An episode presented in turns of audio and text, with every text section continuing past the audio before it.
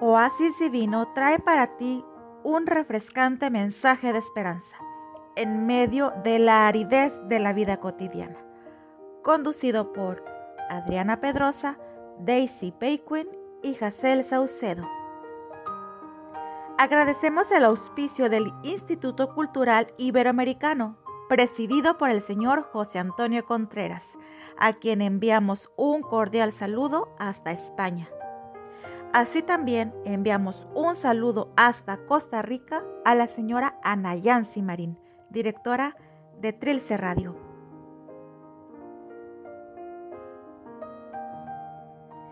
En el episodio de hoy, 5 de febrero del año 2022, traemos para ustedes el tema Una fe como la de Job. Comenzamos.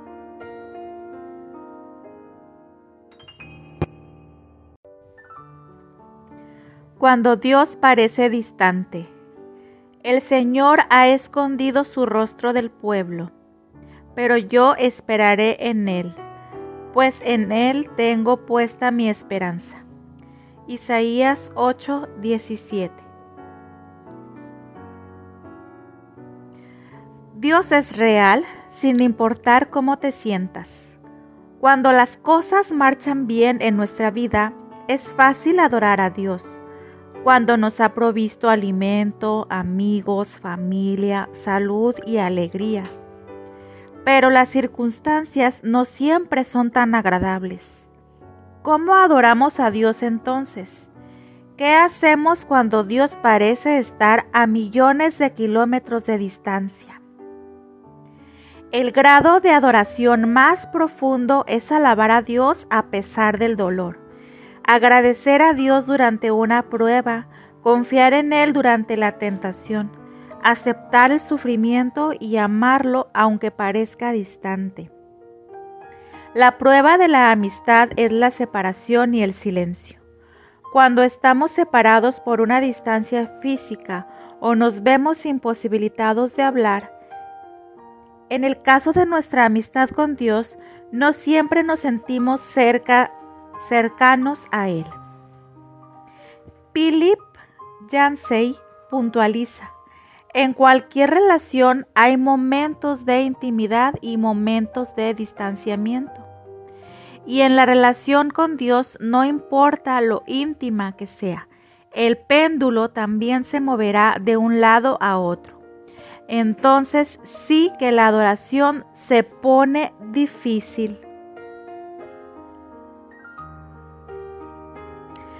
Para madurar nuestra amistad, Dios la pondrá a prueba con periodos de aparente separación, momentos en que sentiremos que nos abandonó o nos olvidó.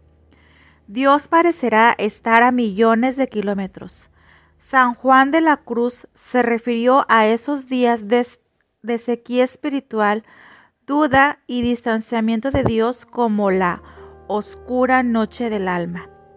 Henry Nowen los llamó el ministerio de la ausencia.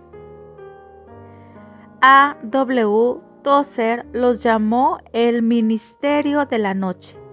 Otros los llamaron el invierno del corazón. Aparte de Jesús, David fue quien posiblemente tuvo más amistad con Dios.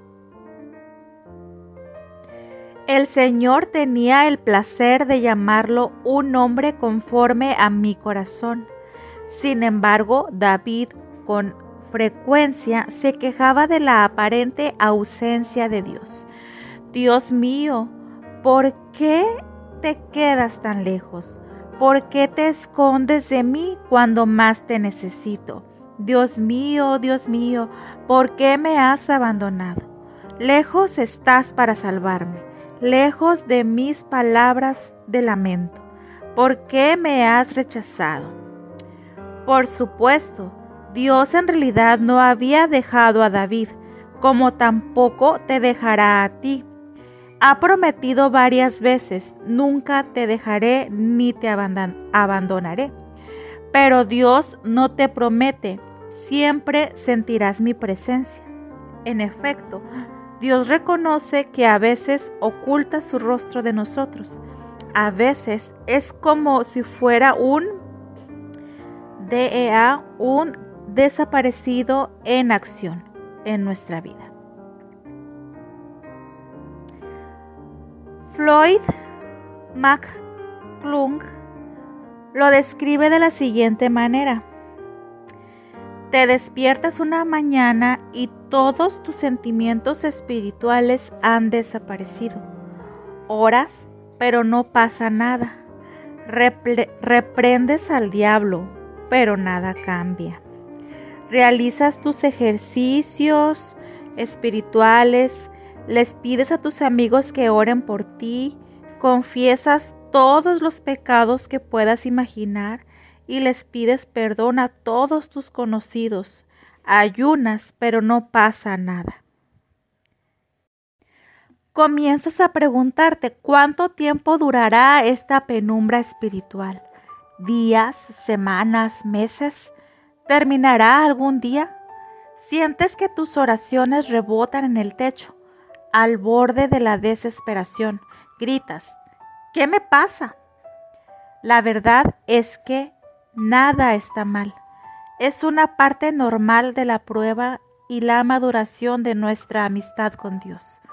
Todos los cristianos atravesamos esta situación por lo menos una vez y por lo general varias veces.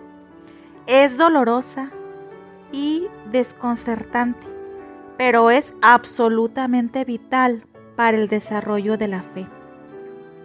Job no perdió la esperanza cuando no sentía la presencia de Dios en su vida, porque tenía esa certeza. Dijo estar convencido de su inocencia, porque si me dirijo hacia el este, no está allí. Si me encamino al oeste, no lo encuentro. Si está ocupado en el norte, no lo veo.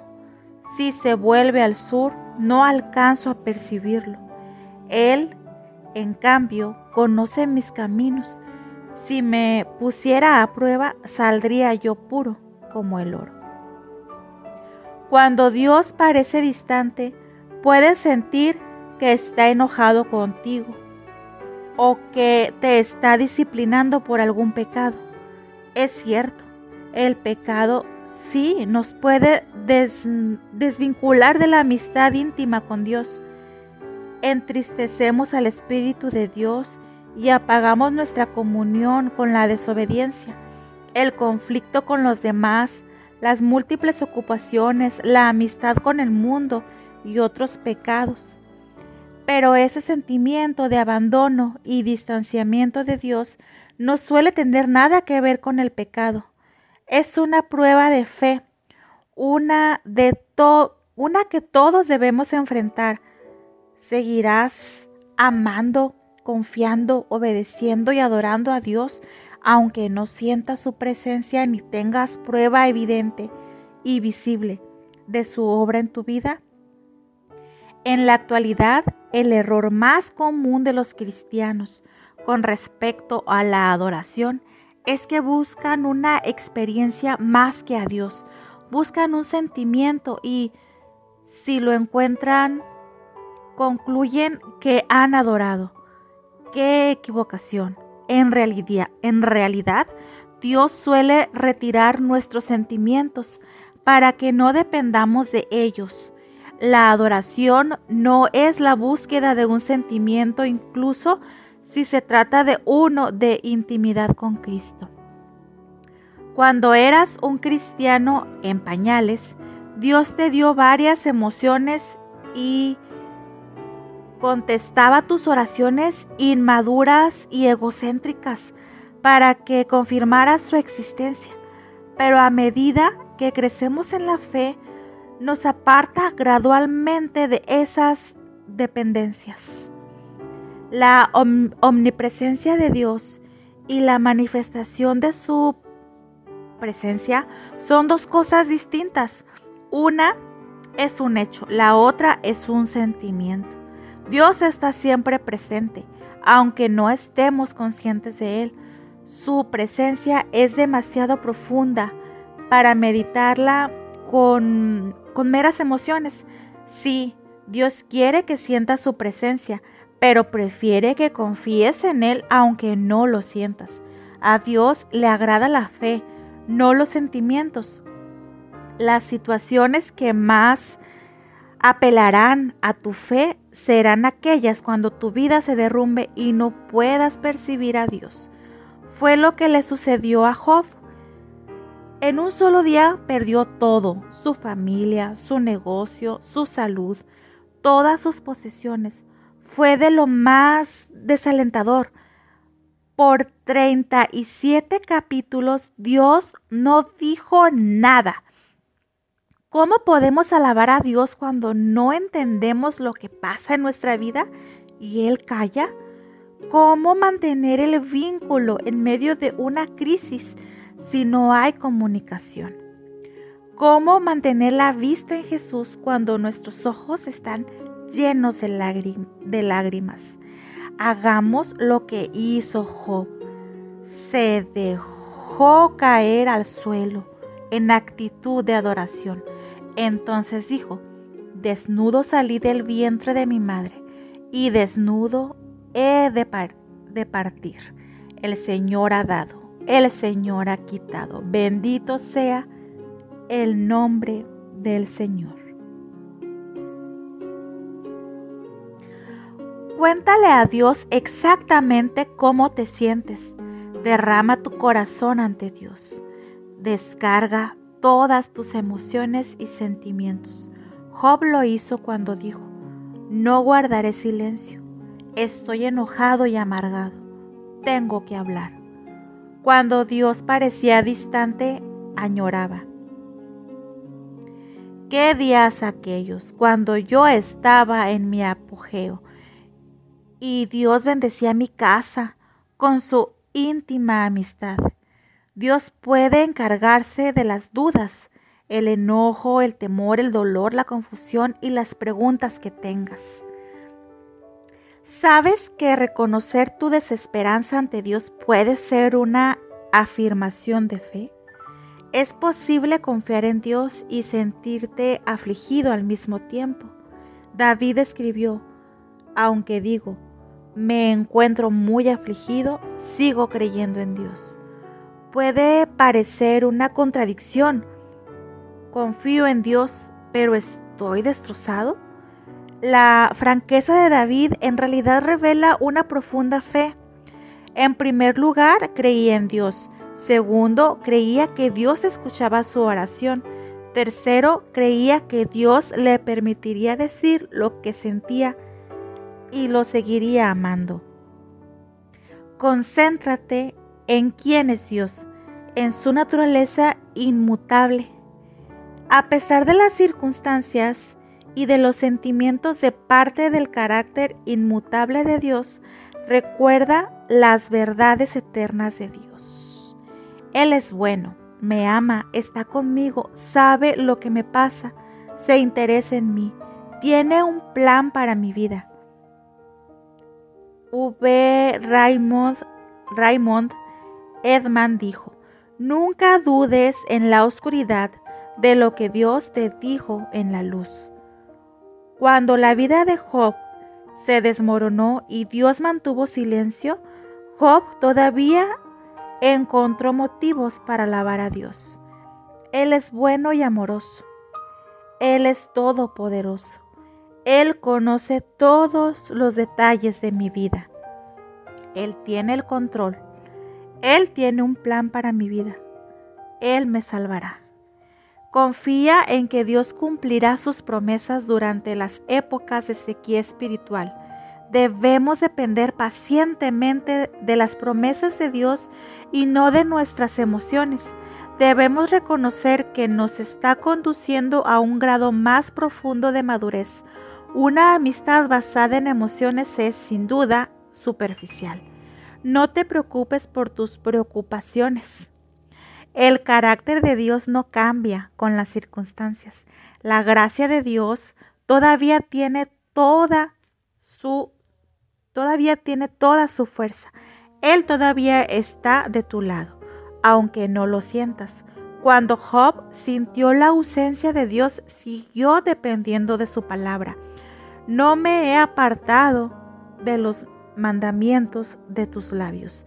En lo más profundo de mi ser he atesorado las palabras de, su boca. Guarda, perdón, gracias a que confiaba en la palabra de Dios, Job pudo mantenerse fiel aunque nada parecía tener sentido. Su fe era fuerte en medio del dolor. Dios podrá matarme, pero todavía confiaré en Él. Adoras a Dios de una manera más profunda cuando mantienes tu confianza en Él a pesar de que sientas que te ha abandonado. Recuerda lo que Dios hizo por ti. Aunque Dios nunca hubiera hecho algo por ti, aún así merecería tu continua alabanza por el resto de tu vida por lo que Jesús hizo en la cruz. El Hijo de Dios murió por ti. Ese es motivo, ese es el motivo más importante de la adoración. Por desgracia, olvidamos la crueldad del sacrificio y la agonía que Dios sufrió en nuestro lugar. La familiaridad genera complacencia. Incluso antes de su crucifixión, al Hijo de Dios lo desnudaron y lo golpearon hasta dejarlo irreconocible. Lo azotaron, lo insultaron y se burlaron de él. Le pusieron una corona de espinas y lo escupieron con desprecio. Hombres crueles abusaron de Jesús y lo ridiculizaron, lo trataron peor que un animal. Después de estar casi inconsciente por las hemorragias, lo obligaron a cargar una pesada cruz por un camino ascendente. Lo clavaron en una cruz y lo dejaron morir lentamente en una atroz muerte por crucifixión. Mientras se desangraba, tuvo que escuchar las burlas y los insultos del gentío que se divertía viendo su dolor, desafiando su afirmación de ser Dios. Además, mientras el Señor cargaba todo el pecado y la culpa de la humanidad sobre su, persona, Dios miró a otro lado y Jesús exclamó, Dios mío, Dios mío, ¿por qué me has desamparado? Él pudo haberse salvado a sí mismo, pero entonces no habría podido salvarte a ti. No hay palabras que puedan explicar la oscuridad de ese momento. ¿Por qué Dios permitió y toleró ese maltrato tan espantoso y malvado? ¿Por qué? Para que no tuvieras que pasar la eternidad en el infierno y para que pudieras estar en su gloria para siempre. La Biblia dice, al que no cometió pecado alguno por nosotros, Dios lo trató como pecador, para que en él recibiéramos la justicia de Dios. Jesús dio todo de sí para que tuvieras todo. Murió para que pudieras vivir para siempre. Eso por sí solo ya es suficiente para merecer tu gratitud y alabanza continua. Nunca más te preocupes ¿Qué motivos tienes para agradar y agradecer a Dios? Dios es real, no importa cómo me sienta, porque Dios ha dicho, nunca te dejaré, jamás te abandonaré. Hebreos 13:5. ¿Cómo puedo no perder de vista la presencia de Dios, especialmente cuando lo sienta distante? Tomado del libro Una vida con propósito de Rick Warren.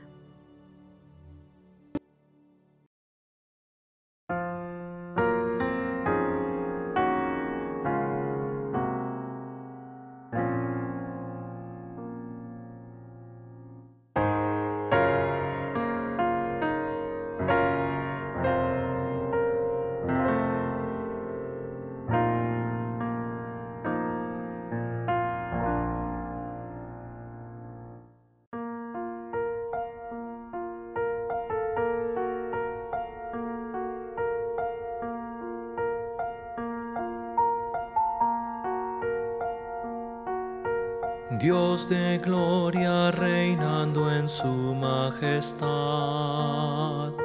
soberano Rey de la creación. Cuando oscuridad llegó, tu Hijo se entregó, cruz y espinas Él por mí sufrió.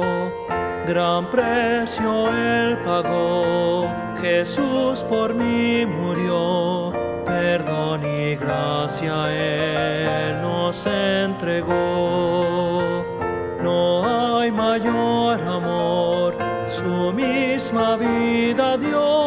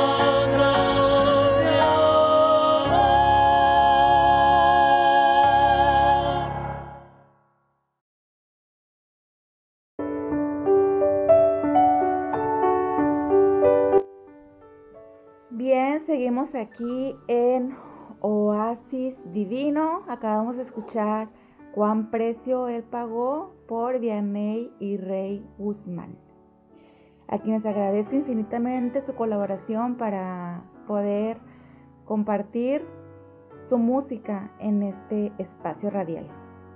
Y como les anuncié hace un minuto, estoy enlazada vía WhatsApp con mi amiga Daisy Paquin, que actualmente se encuentra en el estado de Aguascalientes, Aguascalientes, México.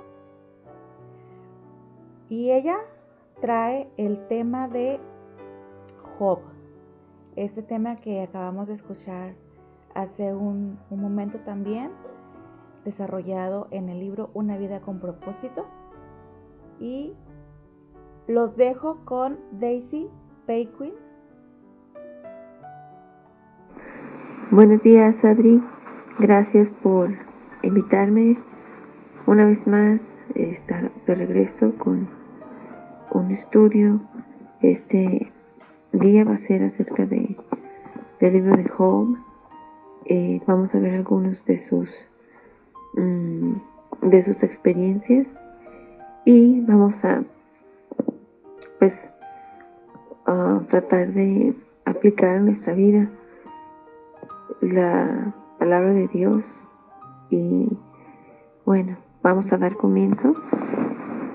Um, yo quisiera compartir una experiencia de cuando yo era chiquita. Bueno, no tan chiquita, pero sí cuando era una niña. Mm, quiero abrir con este testimonio el tema. Ah, crecí en una familia que no tenía la palabra de Dios en consideración. Éramos religiosos, pero no usábamos, no abríamos eh, la Biblia para leerla, simplemente era como un, un amuleto aquí en la casa que nos daba pues protección espiritual por el simple hecho de tenerlo.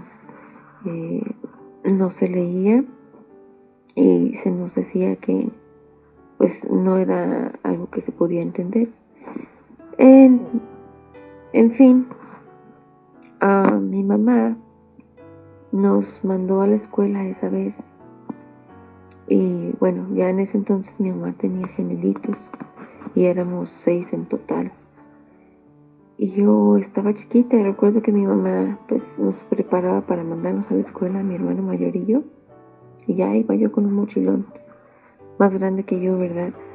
A la escuela y recuerdo que ella pues eh, estaba muy enfocada siempre en, en los quehaceres de la casa, en, en que no hubiera nada sucio y era mucho su, su afán que yo creo que liberaba su, su estrés y sus problemas limpiando. Y ese día nos mandó a la escuela, pero dejó una olla de leche hirviendo en la estufa y esa noche ella ya había, la noche anterior ya había lavado la estufa y estaba limpiecita. Y fue tanta su frustración que después que nos mandó a la escuela, mientras observaba cómo yo desaparecía en la calle, se escuchó pues la, el derrame de la leche en la estufa y corrió y, y dijo, bueno, ahora para que se me quite.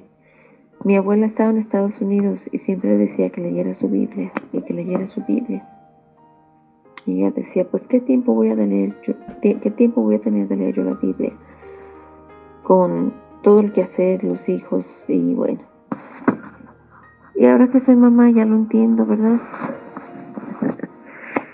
Sí es, es difícil administrar pues la casa, los hijos, la comida y los bebés. Pero esa experiencia de mi mamá de decir, Ahora para que se me quite, voy a sentarme a leer. Abrió la Biblia en el libro de Job y se sentó a leer el libro de Job en el principio de su, pues, de su testimonio. Y quiero comenzar leyendo ese testimonio de, de Job. Job 1. Hubo en tierra de Uz un varón llamado Job y era este hombre perfecto y recto, temeroso de Dios y apartado del mal. Y le nacieron siete hijos y tres hijas. Su hacienda era siete mil ovejas, tres mil camellos, quinientas yuntas de bueyes, quinientas asnas y muchísimos criados. Y era aquel varón más grande que todos los orientales. E iban sus hijos y hacían banquete en sus casas, cada uno en su día, y enviaban a llamar a sus tres hermanas para que comiesen y bebiesen con ellos. Y acontecía que habiendo pasado los turnos de, el turno, los días del convite, Job enviaba y los santificaba, y se levantaba de mañana y ofrecía holocaustos conforme al número de todos ellos, porque decía Job, quizá habrán pecado mis hijos, y habrán blasfemado contra Dios en sus corazones. De esta manera hacía todos los días. Un día vinieron a presentarse delante de Jehová los hijos de Dios, entre los cuales vino también Satanás. Y dijo Jehová a Satanás, ¿de dónde vienes? Respondiendo Satanás a Jehová dijo, de rodear la tierra y de andar por ella. Y Jehová dijo a Satanás, ¿no has considerado a mi siervo Job, que no hay otro como él en la tierra, varón perfecto y recto, temeroso de Dios y apartado del mal? Respondiendo Satanás a Jehová dijo, ¿Acaso teme Job a Dios de balde? ¿No le ha acercado alrededor a él y a su casa y a todo lo que tiene? Al trabajo de sus manos has dado bendición, por tanto sus bienes han aumentado sobre la tierra. Pero extiende ahora tu mano y toca todo lo que tiene, y verás si no blasfema, blasfema contra ti en tu misma presencia. Dijo Jehová a Satanás, He aquí todo lo que tiene está en tu mano, solamente no pongas tu mano sobre él. Y salió Satanás de delante de Jehová. Y un día aconteció que sus hijos e hijas comían y bebían vino en casa de su hermano el primogénito. Y vino un mensajero a Job y le dijo, Estaban arando los bueyes y las asnas paciendo cerca de ellos, y acometieron los sabeos y los tomaron y mataron a los criados a filo de espada. Solamente escapé yo para darte la noticia. Aún estaba éste hablando cuando vino otro que dijo, Fuego de Dios cayó del cielo, que quemó las ovejas y a los pastores y los consumió. Solamente escapé yo para darte la noticia. Todavía estaba éste hablando y vino otro que dijo, Los caldeos hicieron tres escuadrones y arremetieron contra los camellos y se los llevaron y mataron a los criados a filo de espada y solamente escapé yo para darte la noticia. Entre tanto que éste hablaba vino otro que dijo, tus hijos y tus hijas estaban comiendo y bebiendo vino en casa de su hermano el primogénito. Y un gran viento vino del lado del desierto y azotó las cuatro esquinas de la casa, la cual cayó sobre los jóvenes y murieron, y solamente escapé yo para darte la noticia. Entonces Job se levantó y rasgó su manto y rasuró su cabeza y se postró en tierra y adoró. Y dijo, Desnudo salí del vientre de mi madre y desnudo volveré allá. Jehová dio y Jehová quitó. Sea el nombre de Jehová bendito. En todo esto no pecó Job ni atribuyó a Dios despropósito alguno. Aconteció que otro día vinieron los hijos de Dios para presentarse delante de Jehová, y Satanás vino también entre ellos presentándose delante de Jehová, y dijo a Satanás, ¿de dónde vienes? Respondió Satanás a Jehová y dijo, de rodear la tierra y andar por ella. Y Jehová dijo a Satanás, ¿no has considerado a mi siervo Job que no hay otro como él en la tierra, varón perfecto y recto, temeroso de Dios y apartado del mal, y que todavía retiene su integridad aun cuando tú me incitaste contra él para que lo arruinaras sin causa? Respondiendo Satanás dijo a Jehová, piel por piel, todo lo que el hombre tiene dará por su vida. Pero ahora extiende tu mano y toca su hueso y su carne, y verás si no blasfema. Hay muchas experiencias en la vida y hay muchas personas que nosotros de primera mano hemos visto que son buenas familias, buenas personas. Y tú dirías, pues ellos merecen, ¿verdad? Un, un, una buena vida porque son buenas, así como Job, temerosas de Dios, lo consideran, lo respetan. Y hemos escuchado muchas veces de, de misioneros, de personas que se dedican a Dios y de todos modos experimentan quebrantos, ¿verdad? Que tú dirías, bueno, es que solamente eso le pasa a los que están lejos de Dios pero no, en realidad, en el libro de Job podemos ver que malas cosas, eventos desastrosos, eh, trágicos, suceden a buenas personas. Y también podemos ver en el libro de Job que él, él habla de la realidad humana y él dice que hay malas personas que no temen a Dios, que no lo consideran en sus vidas y a pesar de eso gozan de, bienes y riquezas y no tienen temor del mal y de consecuencias mm, pues malas y gozan, gozan de bienes y van, ven a sus hijos, ¿verdad? Este, que no reciben pues el pago de la maldad sobre ellos todavía y pues van a la tumba verdad llenos de, de gozo, de fama temporal, pero vemos, ¿verdad?, que el bien eh, y el mal son parte de la vida de cualquier persona. No importa, ¿verdad?, este, la justicia o la maldad que uno haga. A veces hay circunstancias que, que vienen y no es, no es que dependa de nosotros, ¿verdad? Este, hay un libro que leí hace años que se llama Cuando lo que Dios hace no tiene sentido, del doctor James Dobson. Y, sí, ¿verdad? Lo leí y pude ver que tragedias también suceden y acontecen a, a quienes le temen y le sirven.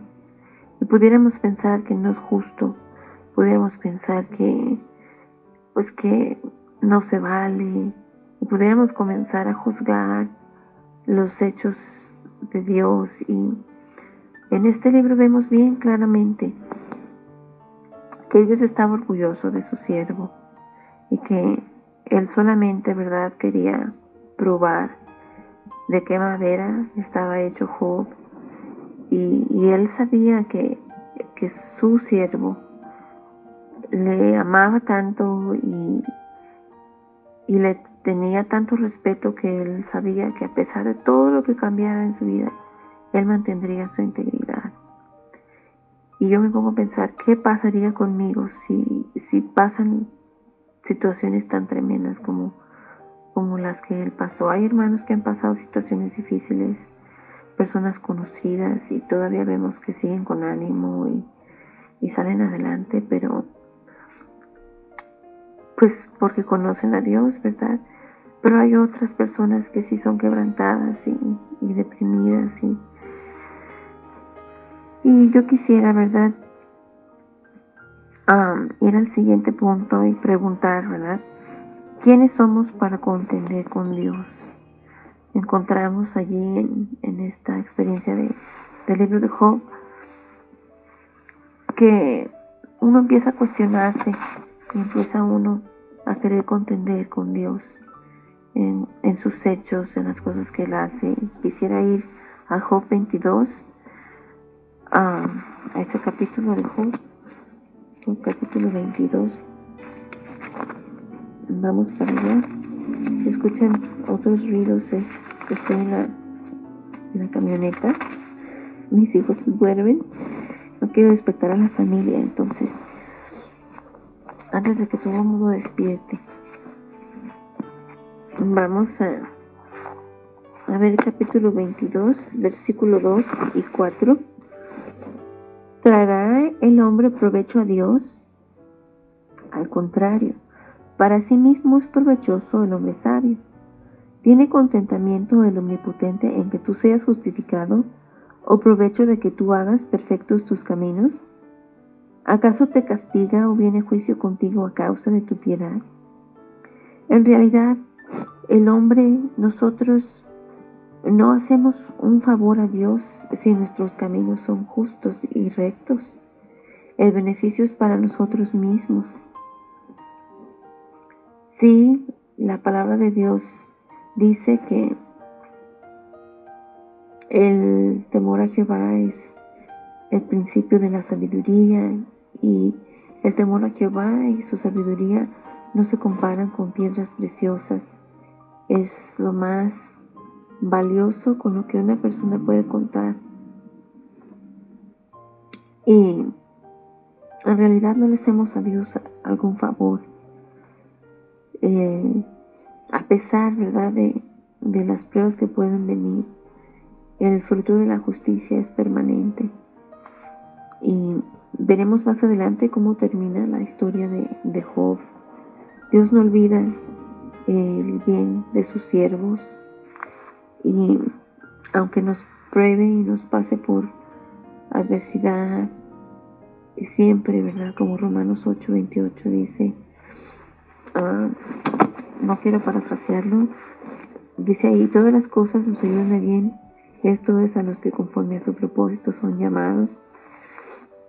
Y Él no se olvida, ¿verdad? De, de lo de las obras de tus, de tus manos, de tu amor por Él, de las motivaciones.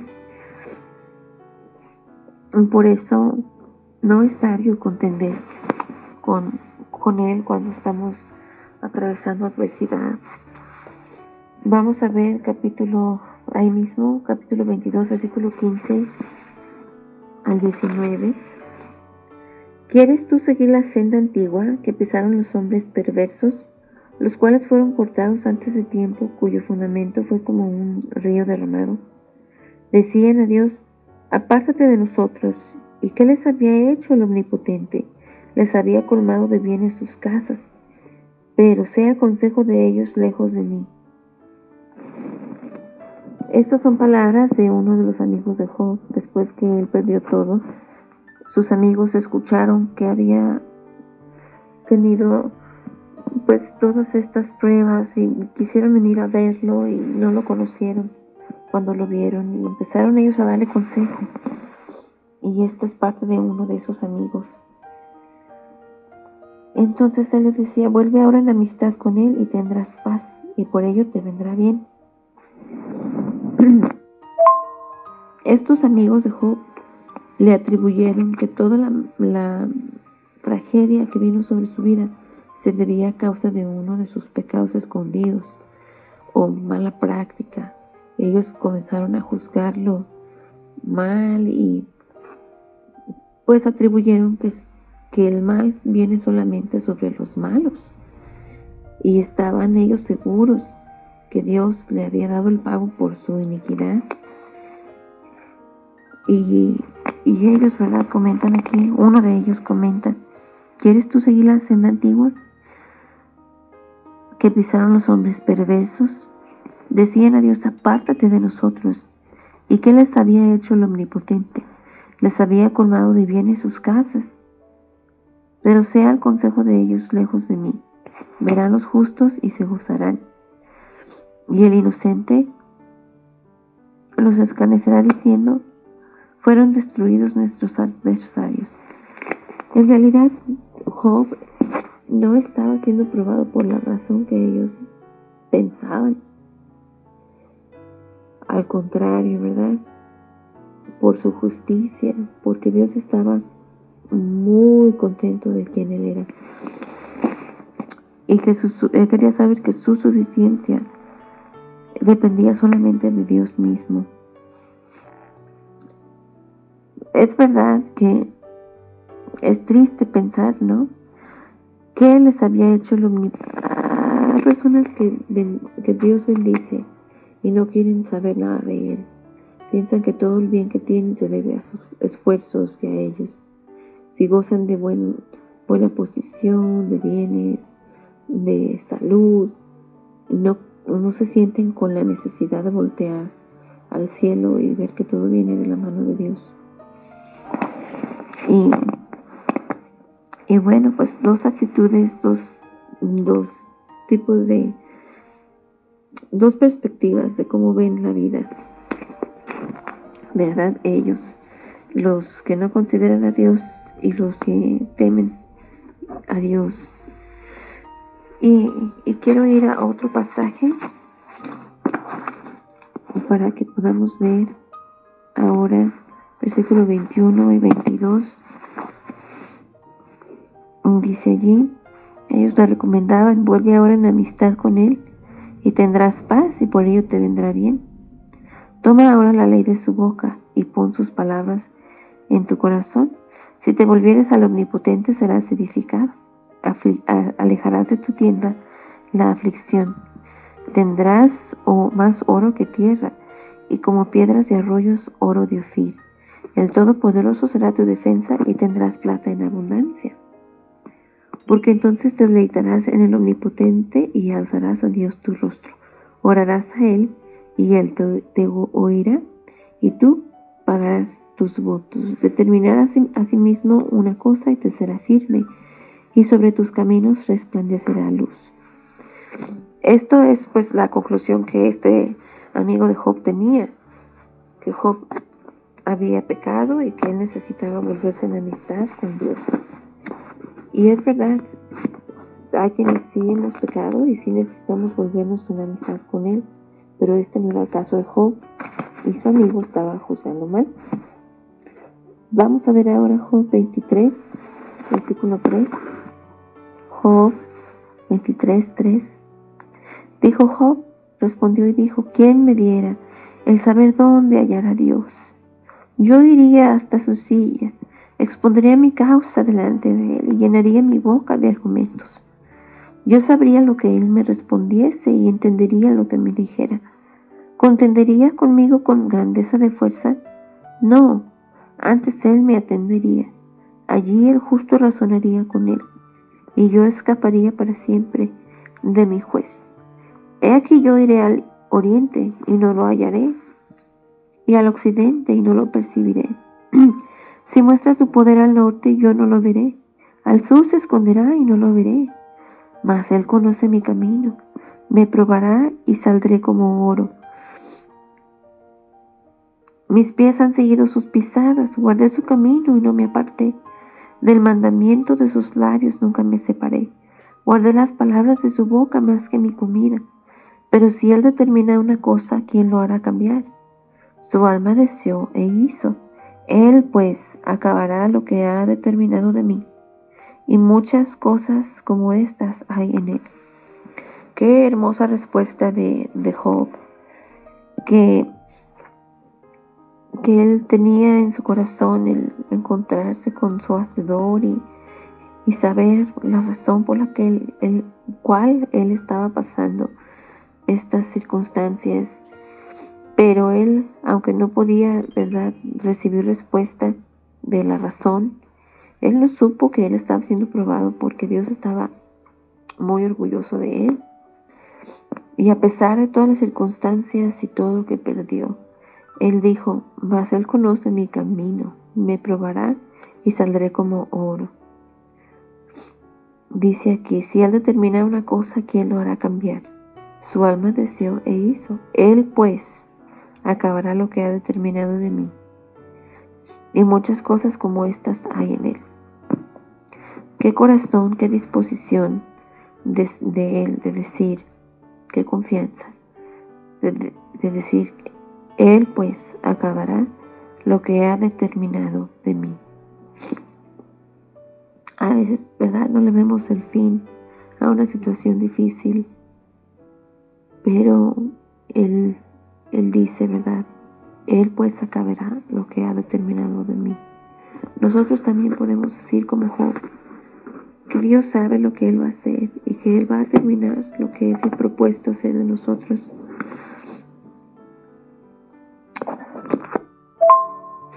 Quiero que vayamos ahora a Job 25, versículo 4. Seguimos en que no es sabio contender con él, ¿verdad? 25.4 uno de sus amigos dijo, ¿cómo pues se justificará el hombre para con Dios? ¿Y cómo será limpio el que nace de mujer? He aquí, ni aun la misma luna será resplandeciente, ni las estrellas son limpias delante de sus ojos, cuanto menos el hombre, que es un gusano, y el Hijo del Hombre también gusano no, no podemos realmente encontrar una justificación si quisiéramos encontrarla, ¿verdad?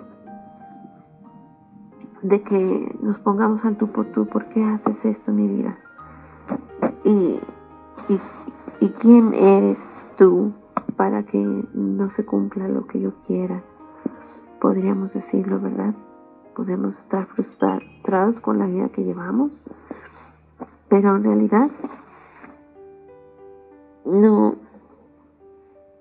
no podemos decir que, que somos algo.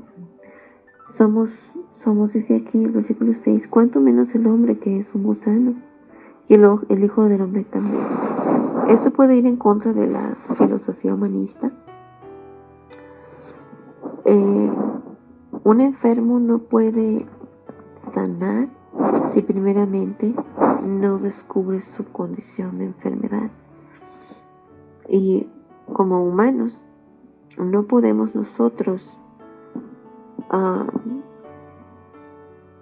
encontrar en nosotros mismos el poder para,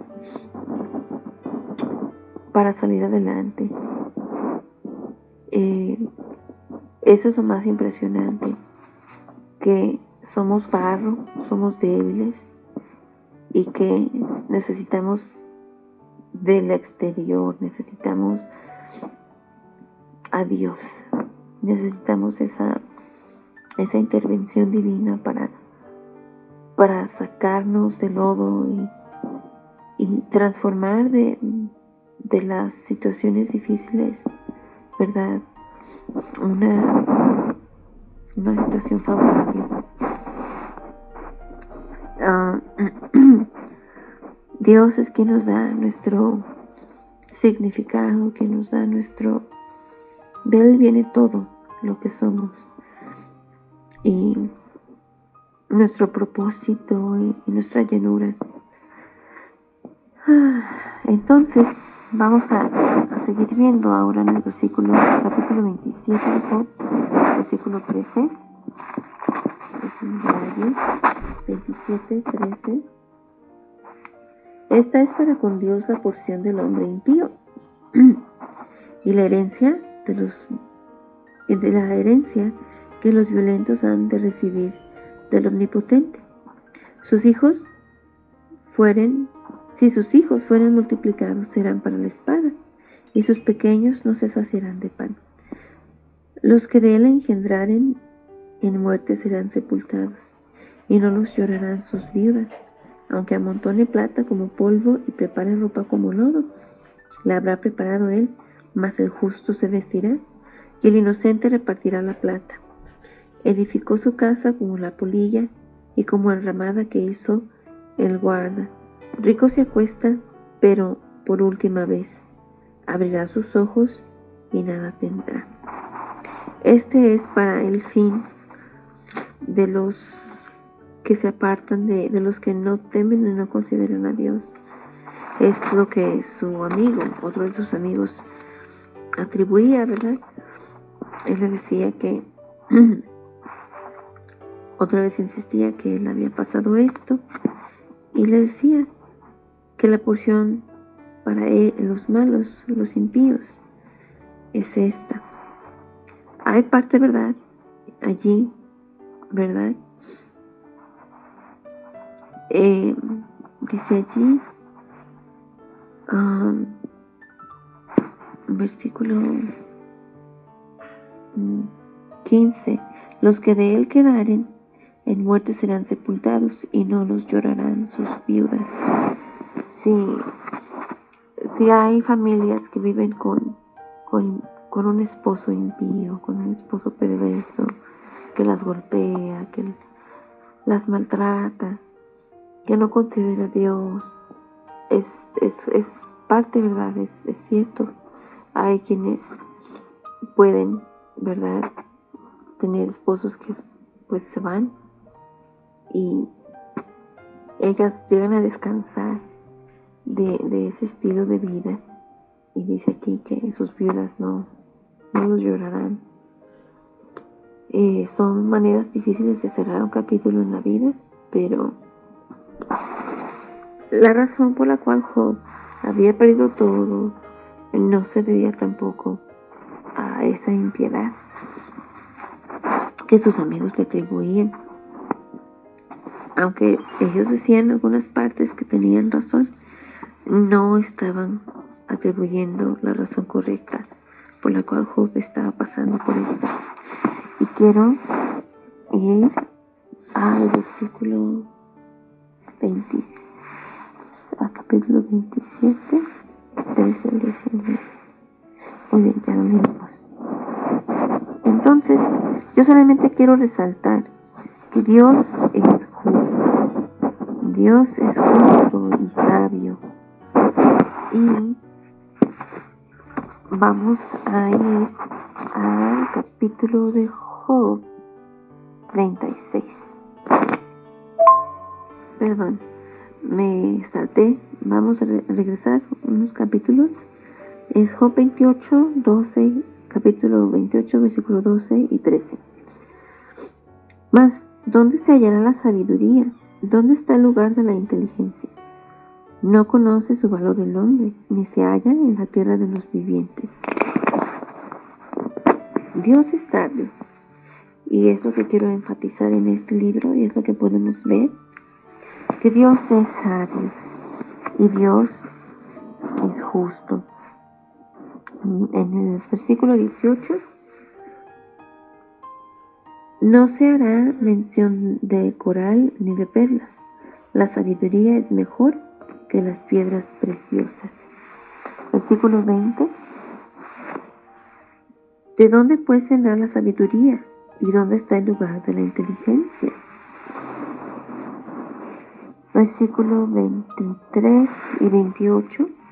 Dios entiende el camino de ella y conoce su lugar porque, porque Él mira hasta los fines de la tierra y ve cuánto hay bajo los cielos, al dar peso al viento y poner las aguas por medida. 23 al 28. Ah. Cuando él le dio ley a la lluvia y caminó el relámpago de los truenos, entonces él la veía él y la manifestaba. La preparó y la descubrió también, y dijo al hombre, He aquí que el temor del Señor es la sabiduría, y el apartarse del mal, la inteligencia. Esa es la sabiduría, el respetar a Dios, el llegar a conocer quién Él es. Y cuando tú llegas a conocer quién Él es, tú quieres no quieres ofenderle, no quieres hacer um, algo contra su carácter, contra su santidad. Y Dios está diciendo que la sabiduría, aquí está, es el temor, el respetar a Jehová y el apartarse del mal es la inteligencia. Job, ¿verdad? Era sabio y recto delante de Dios. No hay hombre perfecto en la tierra que haga el bien y nunca peque. Él también era pecador. Por eso ofrecía sus holocaustos delante de Dios, pero su corazón era sabio. Él quería ofrecer a Dios una vida íntegra y apartarse del mal. Ah, vamos a ver ahora el sabio.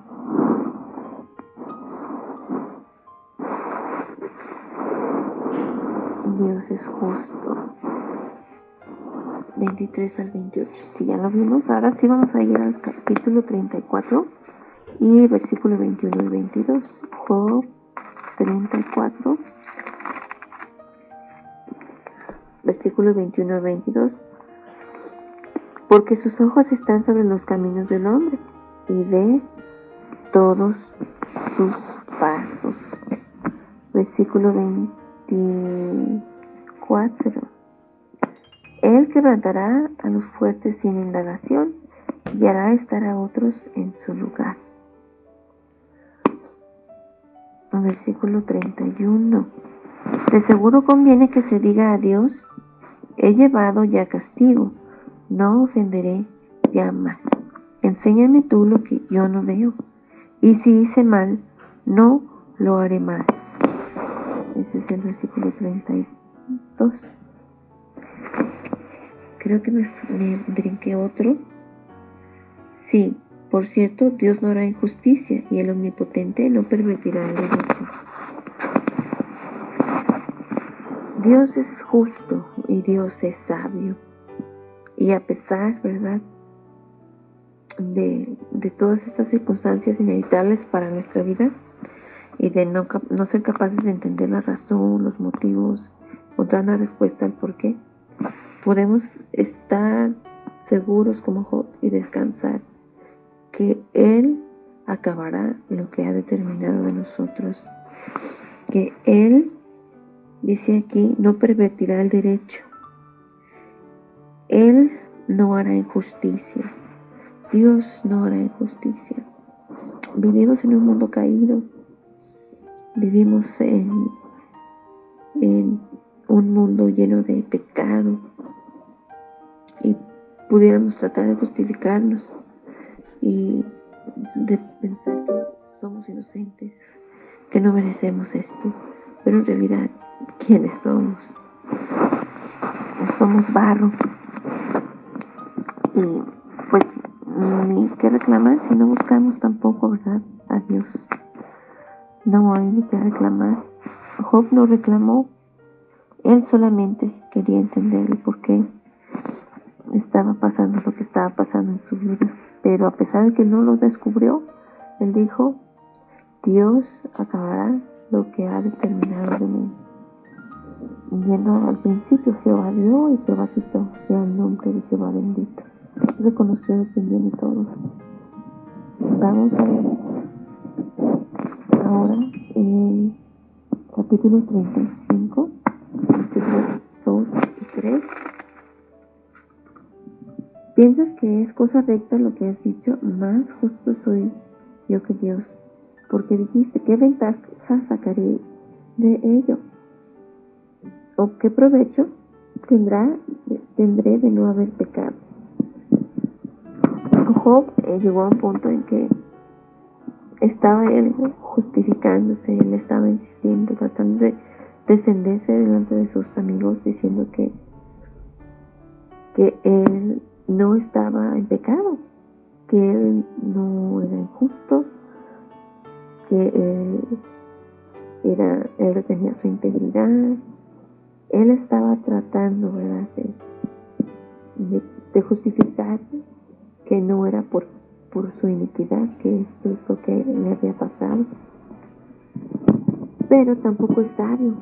Su, uno de sus últimos amigos, Elí, le dijo, y si aún así fuera, no hay razón para que uno sea orgulloso insista uno en su justicia de uno mismo. Es muy peligroso llegar a eso. Versículo 6 y versículo 8 del capítulo 35. Al hombre como tú dañará tu impiedad y al hijo que aprovechará tu justicia.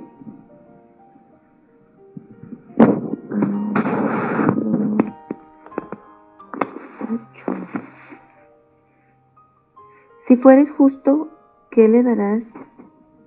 Oh, versículo 6. Si pecares, ¿qué habrás logrado contra él? Y si tus rebeliones se multiplican, ¿qué le harás tú? Si fueres justo, ¿qué le darás a él? ¿O qué recibirá de tu mano? al hombre como tú dañará tu impiedad, y al hijo de hombre aprovechará tu justicia. Me había brincado, perdón.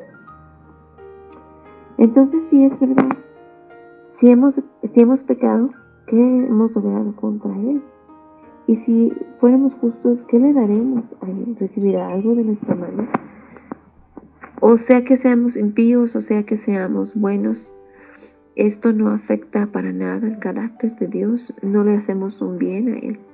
Si pecamos o si somos justos, es para nuestro propio provecho, para nuestro propio beneficio.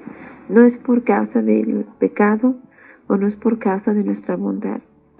Las circunstancias de nuestra vida no es no no podemos controlar tragedias. Esas acontecen a todos, a todos en, en esta vida. Entonces, um, a causa de la multitud de las violencias claman y se lamentan por el poderío de los grandes y ninguno dice, ¿dónde está Dios mi Hacedor?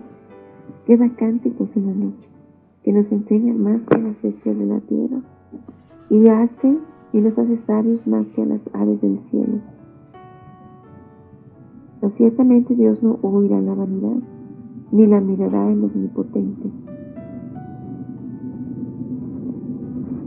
Voy a pausar. Una disculpa, tuve que pausar porque el tren estaba pasando y iba a hacer mucha, ah, tal vez mucho sonido y distracción. Mm, y retomando al capítulo de Job 35, versículo 2, ¿piensas que es cosa recta lo que has dicho? Más justo soy yo que Dios, porque dijiste, ¿qué ventaja sacaré de ello? ¿O qué provecho tendré de no haber pecado? Vimos que Job estaba diciendo ya, ¿verdad? Eh, cosas que estaban tratando de justificarlo y delante de queriendo convencer a sus amigos, ¿verdad? De que no era de la manera que ellos lo juzgaban. Pero, pues tampoco era sabio, ¿verdad? En tratar de, de quedar bien delante de los ojos de, de los amigos. Si Dios sabe quién, quiénes somos nosotros y la razón por la que, o bueno, sí, que no es porque hemos pecado, que estamos sufriendo algo. Incluso cuando tus amigos te juzguen mal, eh, no te da justificación a ti para que para que seas este, en tus propios ojos. Vamos a ver um, versículo 6 y 8. No sé si ya lo leí. Si pecares, ¿qué habrás logrado contra él? Y si tus rebeliones se multiplicaren, ¿qué le harás tú? Si fueres justo, ¿qué le darás a él o qué recibirá de tu mano? Sí, creo que ya lo habíamos Entonces, um, capítulo 36, versículo 5. He aquí que Dios es grande, pero no desestima a nadie, es poderoso en fuerza de sabiduría. En versículo 10. Despierta además el oído de ellos para la corrección y les dice que se conviertan de la iniquidad. Dios, ¿verdad? Cuando estamos haciendo mal, sí, trata de, de corregirnos, sí trata de, de hacernos despertar en el sentido de agarrarle la onda, dicen por ahí, a, a, nuestros caminos malos para que nos completamos a Él. Y quiero ir al versículo 22 del mismo capítulo. He aquí que Dios es excelso en poder, que enseñador semejante Él. ¿Quién le ha prescrito su camino y quién le dirá, has hecho mal? No podemos atribuirle a Dios, ¿verdad? Que Él haya hecho mal.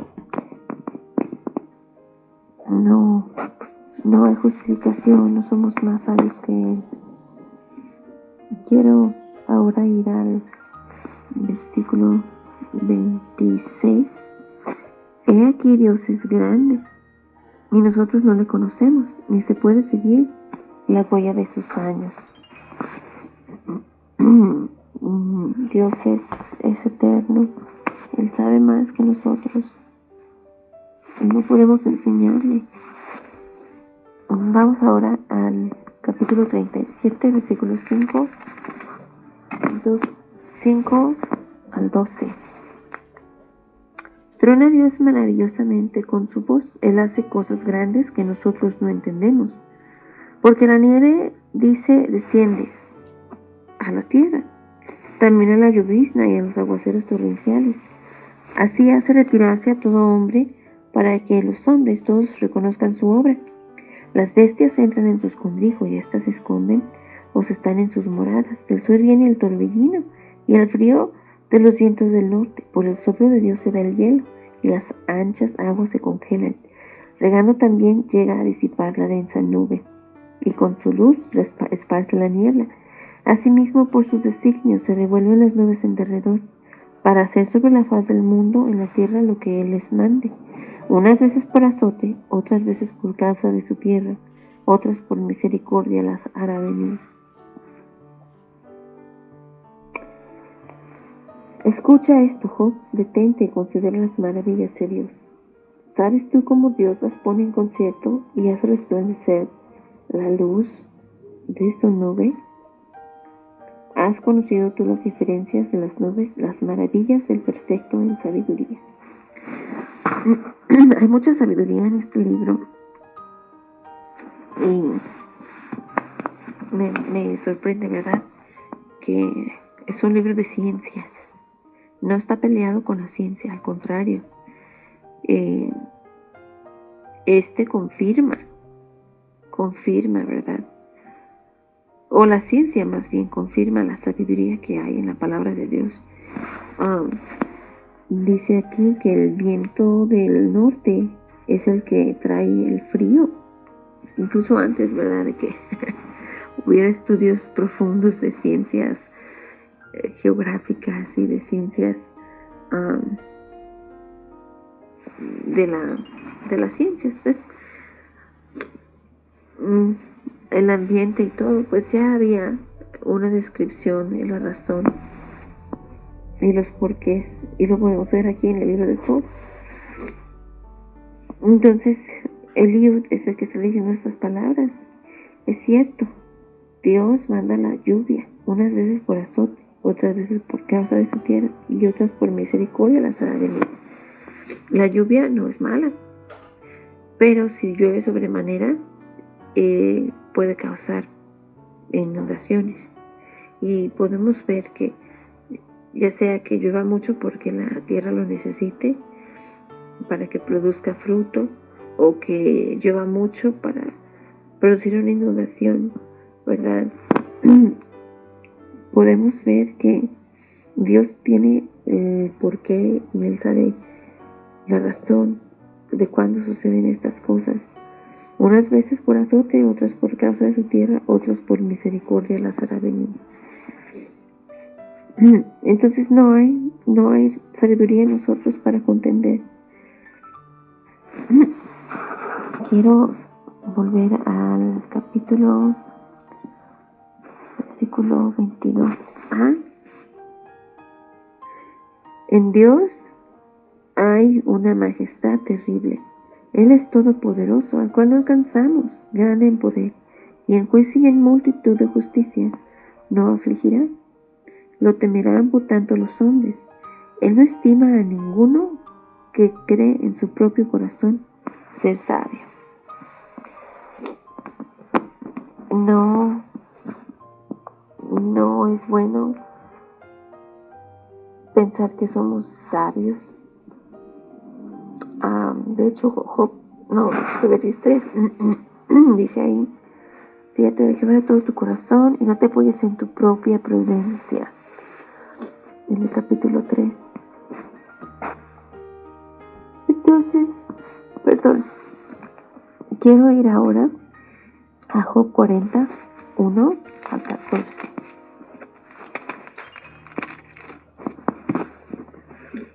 Además respondió Jehová a Job y dijo, ¿es sabiduría contender con el, omnipotente? Aquí está Dios mismo hablando con Job. Después que todos sus amigos terminaron de hablar con él, Dios eh, interrumpió, ¿verdad? Y él les, les hizo preguntas y empezó con Job, más que nada a Job. Es sabiduría contender con el omnipotente. El que disputa con Dios responda a esto. Entonces respondió Jehová Jehová y dijo, He aquí que yo soy vil, ¿qué te responderé? Mi mano pongo sobre mi boca. Una vez hablé, mas no responderé. Aún dos veces, mas no volveré a hablar. Respondió Jehová a Job desde un torbellino y dijo, Cíñete ahora como varón tus lomos, y yo te preguntaré y tú me responderás, y validarás tú también mi juicio. Me condenarás a mí para justificarte tú Tienes tú un brazo como el de Dios y tronas con voz como la suya. Adórnate ahora de majestad y de alteza, y vístete de honra y de hermosura. Derrama el ardor de tu ira. Mira todo altivo y abátelo. Mira todo soberbio y humíllalo. Y quebranta a los impíos en su sitio. Encúbrelos a todos en el polvo. Encierra sus rostros en la oscuridad. Y yo también te confesaré que podrás salvarte tu diestra. Nada de lo que de lo que está aquí, ¿verdad? podemos hacer. No podemos, no tenemos poder en nuestra mano para, para salvarnos. ni para hacer un cambio en ninguna otra persona. Y, Dios le pregunta a Job y le, y le hace ver que, que, él sabe lo que él hace y lo, lo que él hace, ¿verdad? Ah, en el tiempo que lo hace. No hay poder en nosotros más que seguir, ¿verdad? Respetando a Dios, conociéndole, descansando en su sabiduría. Y quiero ir ahora al versículo 42, o capítulo 42, versículo 1 al 6. Respondió Job Jehová y dijo, Yo conozco que todo lo puedes y que no hay pensamiento que se esconda de ti. ¿Quién es el que oscurece el consejo sin entendimiento? Por tanto yo hablaba de lo que no entendía, cosas demasiado maravillosas para mí que yo no comprendía. Oye, te ruego y hablaré y te preguntaré y tú me responderás. De oídas te había oído, mas ahora mis ojos te ven. Por tanto me aborrezco, me arrepiento en polvo y cenizo. Y aconteció que después que habló Jehová estas palabras a Job, Jehová dijo a Elifaz, mi ira se encendió contra ti y tus dos compañeros porque no habéis hablado de mí lo recto, como mi siervo Job. Ahora pues tomaos siete becerros y siete carneros e id a mi siervo y ofreced holocausto por vosotros y mi siervo Job orará por vosotros, porque de cierto a él atenderé para no trataros afrentosamente por cuanto no habéis hablado de mí con rectitud como mi siervo Job. Fueron pues Elifaz Manita, Bildad, Sofat, e hicieron como Jehová les dijo, y Jehová aceptó la oración de Job. Este es un punto muy importante. Y quitó Jehová la aflicción de Job cuando él hubo orado por sus amigos, y aumentó al doble todas las cosas que habían sido de Job. y bendijo Jehová el postrer estado de Job más que el primero porque tuvo catorce mil ovejas, seis mil camellos, mil yuntas de bueyes y mil y tuvo siete hijos y tres hijas. Después de esto, vivió Job ciento cuarenta años y vio a sus hijos y a los hijos de sus hijos hasta la cuarta generación, y murió Job viejo y lleno de días. Lo, lo que me sorprende mucho, ¿verdad? Es cómo termina la vida de Job. Eh, en medio de su, tribulación, en medio de su dolor, en medio de la pérdida de todo, tener amigos que vinieran y trataran de, estar con él y tratar de entender y darle una respuesta a, sus circunstancias y el faltarle sabiduría a ellos también, ¿verdad? Me, me sorprende y me sorprende mucho el final que Dios quitó la aflicción de Job cuando él oró por sus amigos. Eh, me deja una lección y voy a compartirla en, en el siguiente, no, ahorita, en los siguientes minutos. Ora por tus amigos. ¿Por qué son tan importantes los amigos? Bueno, porque habrá amigos que se equivocan. Y también habrá amigos que te den consejo bueno. Habrá amigos que te juzguen mal también. Pero tú sea un buen amigo que ora por ellos. Ah, no somos no somos islas, ¿verdad? Incluso en, la pena más grande, en la pérdida más grande, Dios nos deja rodearnos de amigos, como vimos con, con Job.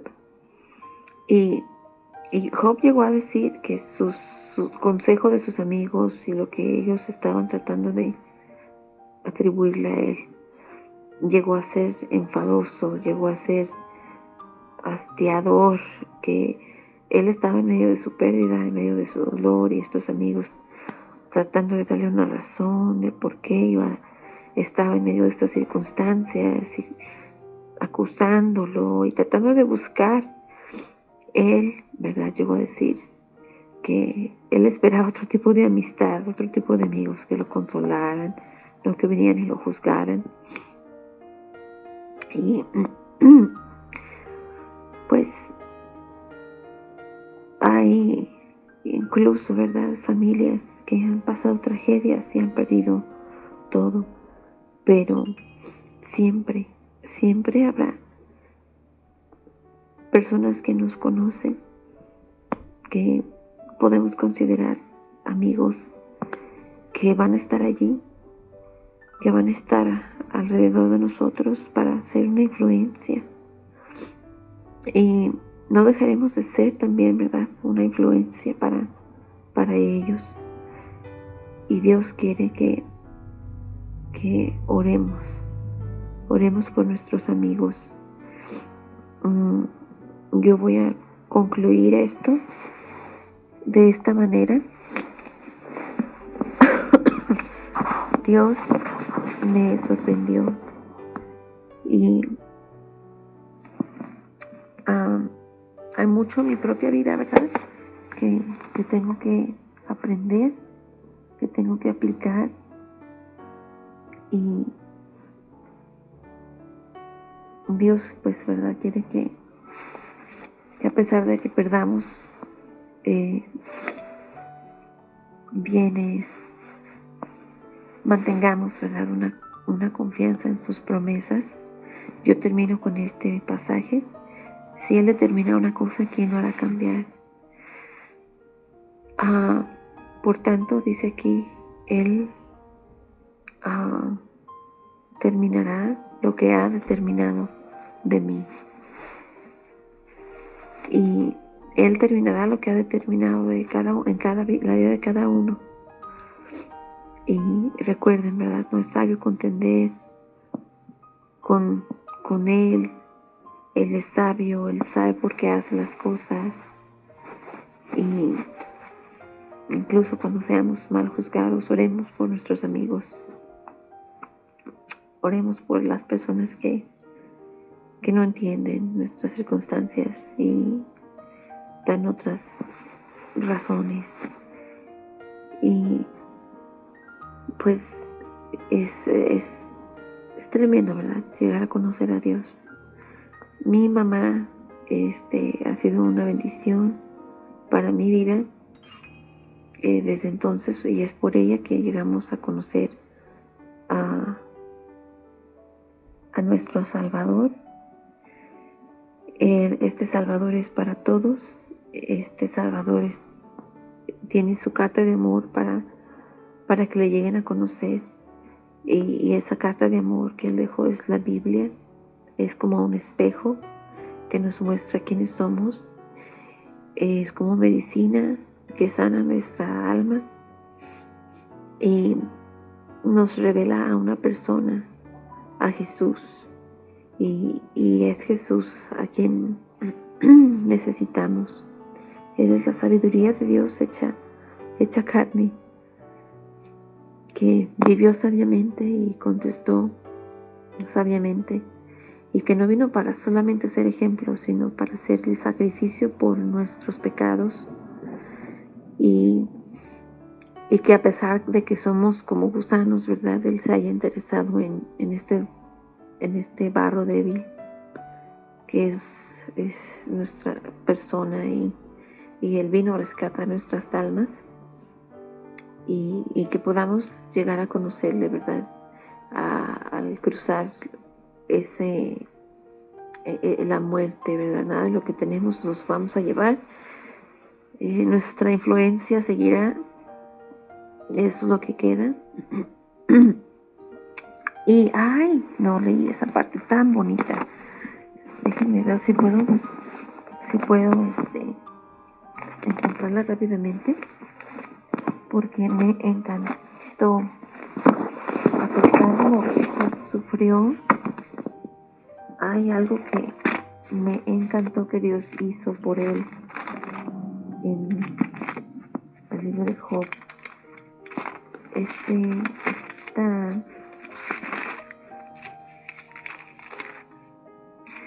capítulo 19, versículo 23 y 24. Cuando Job estaba en sus, aflicciones, él, dijo, ¿quién diese ahora que mis palabras fuesen escritas? ¿Quién diese que se escribiesen en un libro? Que con cincel de hierro y con plomo fuesen esculpidas en piedra para siempre. Yo sé que mi Redentor vive y al fin se levantará sobre el polvo. Y después de deshecha esta mi piel, en mi carne he de ver a Dios. Qué hermoso. Él recibió lo que en su corazón anheló en medio de su tribulación. Sus palabras fueron escritas para siempre. Es tan hermoso su confianza.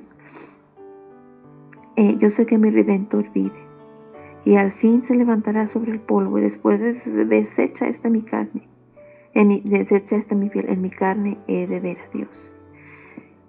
Y, esa es la, invitación, ¿verdad? Yo un día he de ver a Dios. ¿Por qué? Por Jesús. Porque Él satisfizo las demandas de Dios por mí. Porque yo confié en, en la obra perfecta que Él ofreció y que nada hay que yo pueda añadir a esa obra perfecta que Él hizo, sino solamente mi arrepentimiento por mi pecado y mi confianza en su poder, en su poder de salvarme. Porque Él no se quedó en la tumba. Jesús resucitó y Él es el redentor, el que nos redime, el que nos compra para sí mismo por su sangre. Él salva al que se deja ser salvado. Él no salva al que no cree que necesite salvación.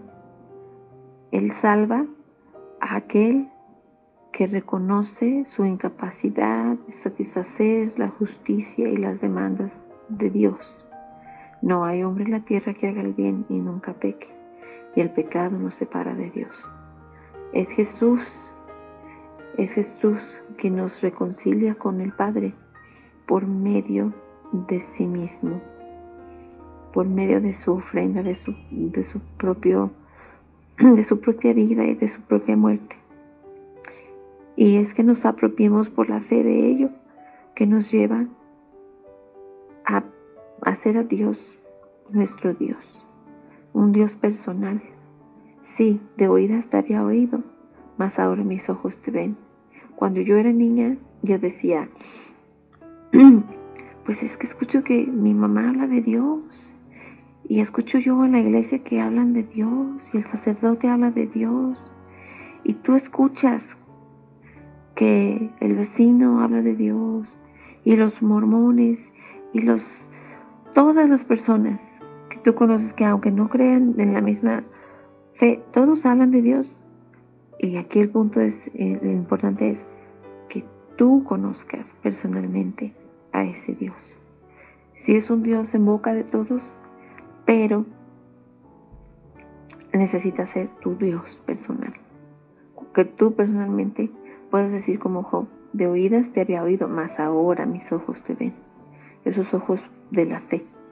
Y esa, ese encuentro puede ser como mi mamá lo tuvo en medio de circunstancias que para ella fueron difíciles y, venir a la palabra así, simplemente abrirla y encontrar que fue como un espejo que le reveló qué pobre era la condición de su corazón. Sí, sí estaba ok, sí estaba bien lo que ella sentía, sí era real su, su, su tristeza, su depresión, pero estaba ahogándose en un vasito de agua comparado con las circunstancias de Job. Y a pesar de todo eso, Job bendijo a Dios, no se quejó. Entonces, así termino. él determinará, él terminará lo que, él acabará lo que ha determinado de mí. Y pues gracias Adriana, eh, gracias audiencia, y la invitación para que vengan a Jesús eh, está abierta, es lo mejor que pueden hacer. no es acerca de una religión. Jesús es una persona y Él quiere que le conozcan. Él quiere que le conozcamos más. Y pues ahí está su palabra. Muchísimas gracias. Que tengan un buen día y Dios les bendiga.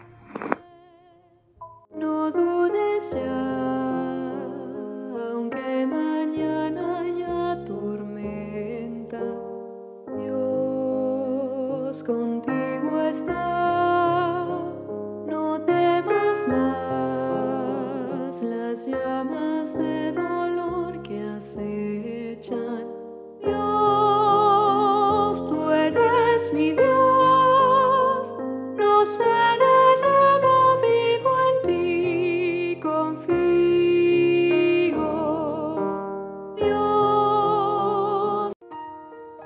Gracias Daisy por tan excelente y exquisita exposición del libro de Job.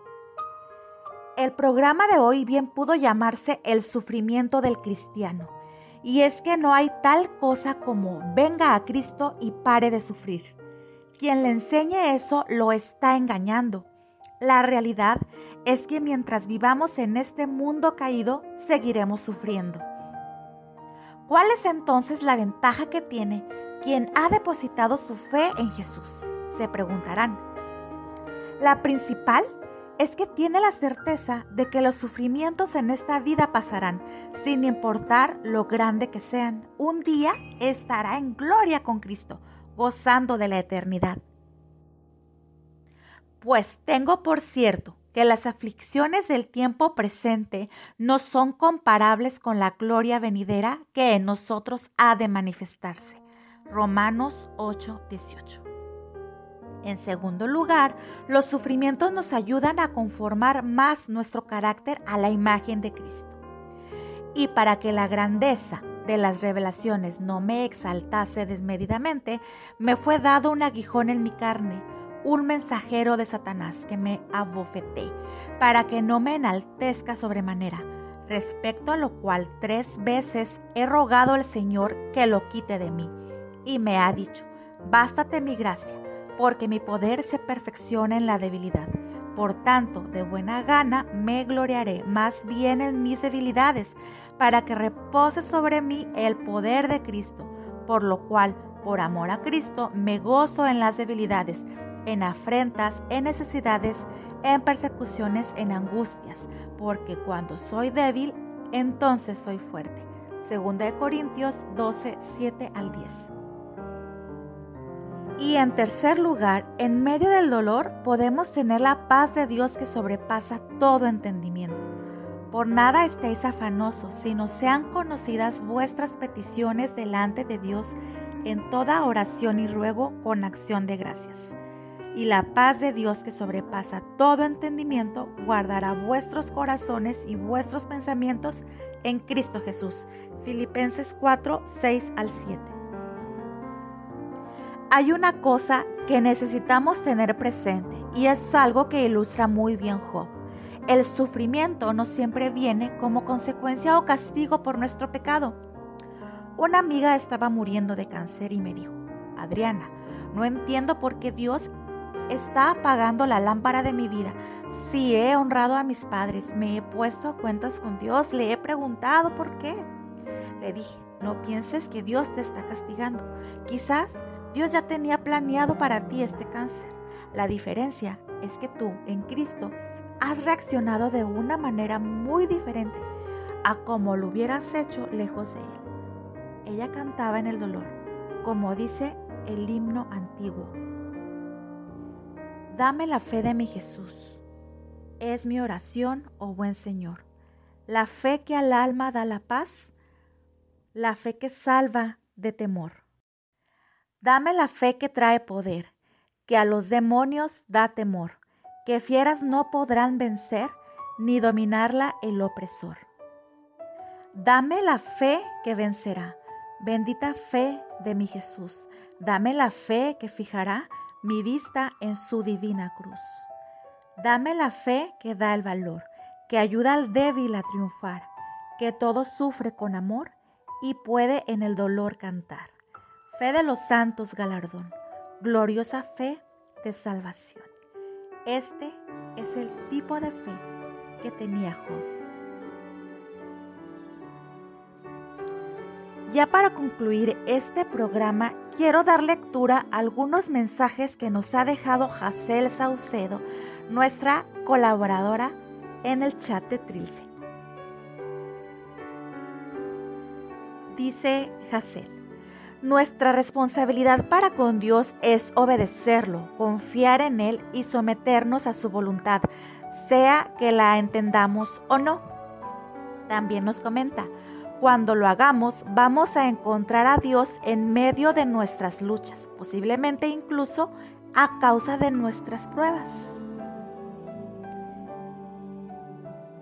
Vamos a ver más claramente la grandeza de nuestro Dios y vamos a decir con Job, de oídas te había oído, mas ahora mis ojos te ven. Excelente programa, nos dice Hazel. Dios bendiga su vida siempre. Abrazo fuerte. Un abrazo fuerte para todos nuestros radio escuchas y hasta aquí termina este programa. Una fe como la dejó. Hasta la próxima semana. Se despide de ustedes su amiga Adriana Pedrosa desde Nuevo León, México, de este espacio que lleva por nombre Oasis Divino. Hasta la próxima.